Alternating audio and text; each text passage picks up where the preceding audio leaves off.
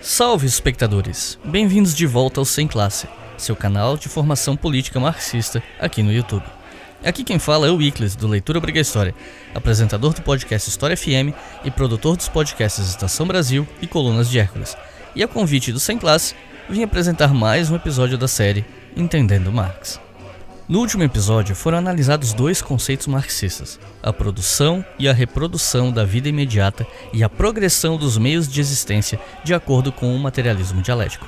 Agora que vocês já sabem como chegamos até a nossa atual organização social, vamos dissecar as particularidades do sistema capitalista e de seu modo de produção, entendendo as definições do que chamamos de burguesia, de proletariado e de como se estabelece a relação entre essas duas classes.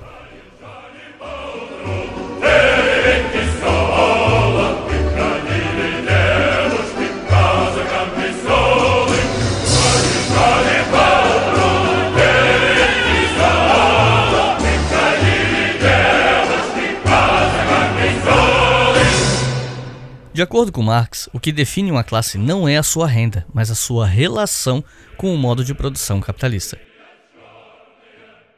No caso da burguesia, ela é a classe detentora dos meios de produção. Na economia marxista, dividimos os meios de produção em duas categorias: os instrumentos de trabalho e os sujeitos do trabalho. Os instrumentos de trabalho são as ferramentas e a infraestrutura necessária para a produção de um bem. Na sociedade industrial, isso poderia ser, por exemplo, uma fábrica, um maquinário, um martelo, uma foice e etc.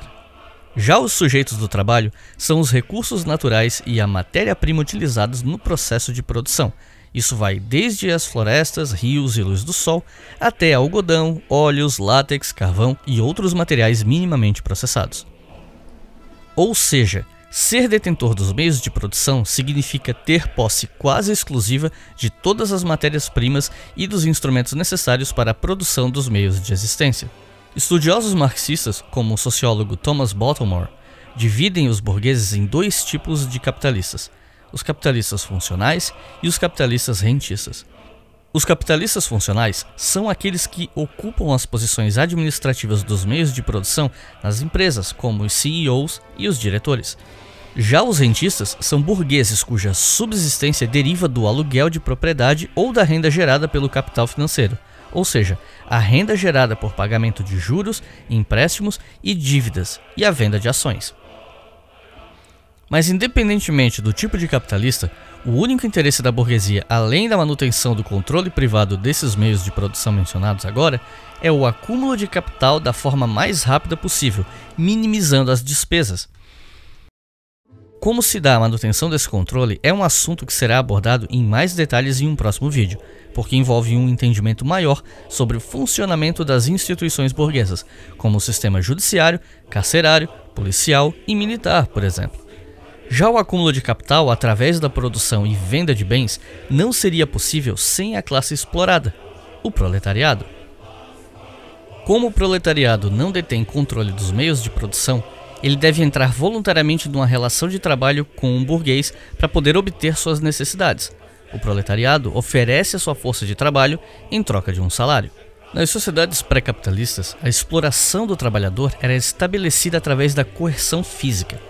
Já no capitalismo, Marx entende que o trabalhador tem liberdade no sentido de que ele pode escolher para qual capitalista trabalhar e, portanto, a exploração se dá de forma mais sutil, Porém, como a única outra opção do trabalhador é a fome e eventualmente a morte, ele se vê forçado a participar dessa relação econômica com um capitalista.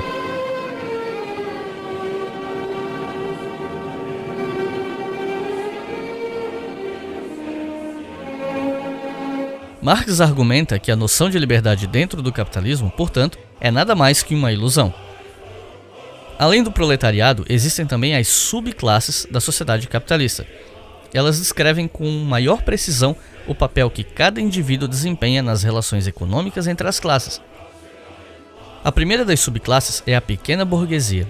Ela é formada por trabalhadores que obtêm algum poder de compra através da força de trabalho de outros trabalhadores. Pequenos empresários, comerciantes e camponeses proprietários de terra caem nessa categoria.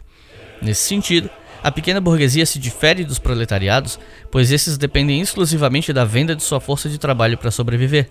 Porém, a pequena burguesia também se difere da alta burguesia, pois a pequena burguesia não detém controles dos meios de produção e tipicamente trabalha junto com seus empregados. A segunda subclasse é o lumpenproletariado. Essa palavra vem do alemão e significa proletariado do pano. Inicialmente, Marx fazia uma distinção puramente moral entre proletários e lumpenproletários. Enquanto proletários eram indivíduos questionadores e agentes da força revolucionária anticapitalista, o lumpenproletário não tinha interesse em instigar a derrubada da organização social vigente, e os lumpenproletários acabam sendo utilizados pela burguesia como uma força contra-revolucionária. Vai entrando! Essa greve gorou antes de começar! Porém, a partir de O Capital, Marx define o lumpenproletariado como criminosos, moradores de rua, profissionais do sexo e outros grupos marginalizados da sociedade. Ele entende que o lumpenproletariado passa a existir como parte do exército industrial de reserva, uma parte da população ativa que está permanentemente desempregada e que esse desemprego estrutural é essencial para o bom funcionamento do capitalismo.